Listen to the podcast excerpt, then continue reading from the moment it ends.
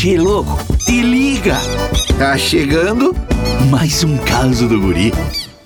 Che, esses dias eu contei aqui na rádio o curioso caso do Licurgo, o gaúcho emo, que após tomar um par de guampa da namorada, né, Che, pegou trauma e nunca mais falou. Acontece que muitos ouvintes ficaram curiosos, né, e me perguntaram, mas como é que foi que tu conheceu o Licurgo, Che? Pois bem, após perder o emprego, a namorada e a voz, o nosso querido bagual gótico, né, ficou mais perdido que surdo em bingo.